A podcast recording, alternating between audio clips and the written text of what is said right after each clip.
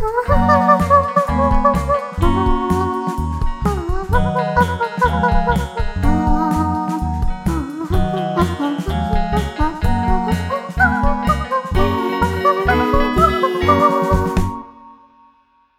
安安，欢迎收听北岸小宇宙。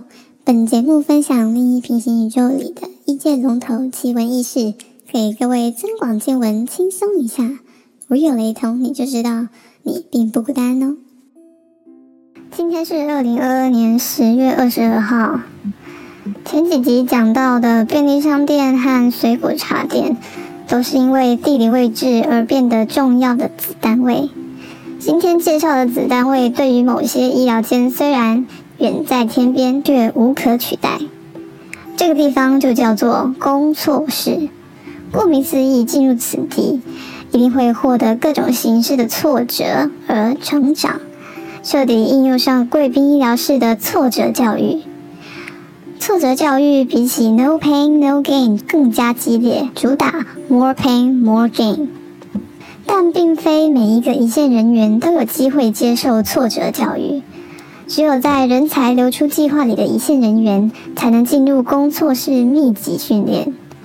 例如消毒种和抬头种，因为必须维护及传承水果茶店，就不会被纳入人才流出计划中，也就无法接受挫折教育了。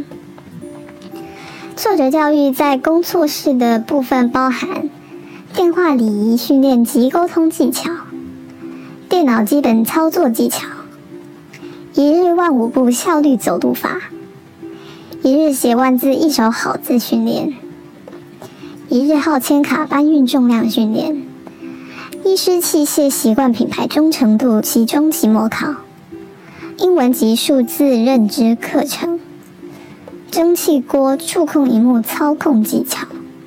使用器械清洗打包操作技巧，但重点中的重点是意料之外客观结构式临床技能评量，简称 OMG Ski。长字辈联合各家厂商及医师们，设计了许多情境来考验在工作室的一线人员，包含换厂牌、晚上七点后送到、不明确写上厂牌。随时随地收器械等等，听起来是一套非常完整的训练系统，让人才流出计划的一线人员们在每日训练下逐渐成为真正的人才。当然，成为人才不是只要长寿工作室的训练就能成为真正的人才。挫折教育应用之处非常的多，接下来会逐一介绍，请大家持续锁定哦。以上就是今天的北南小宇宙，我们下期见，拜拜，谢谢惠顾。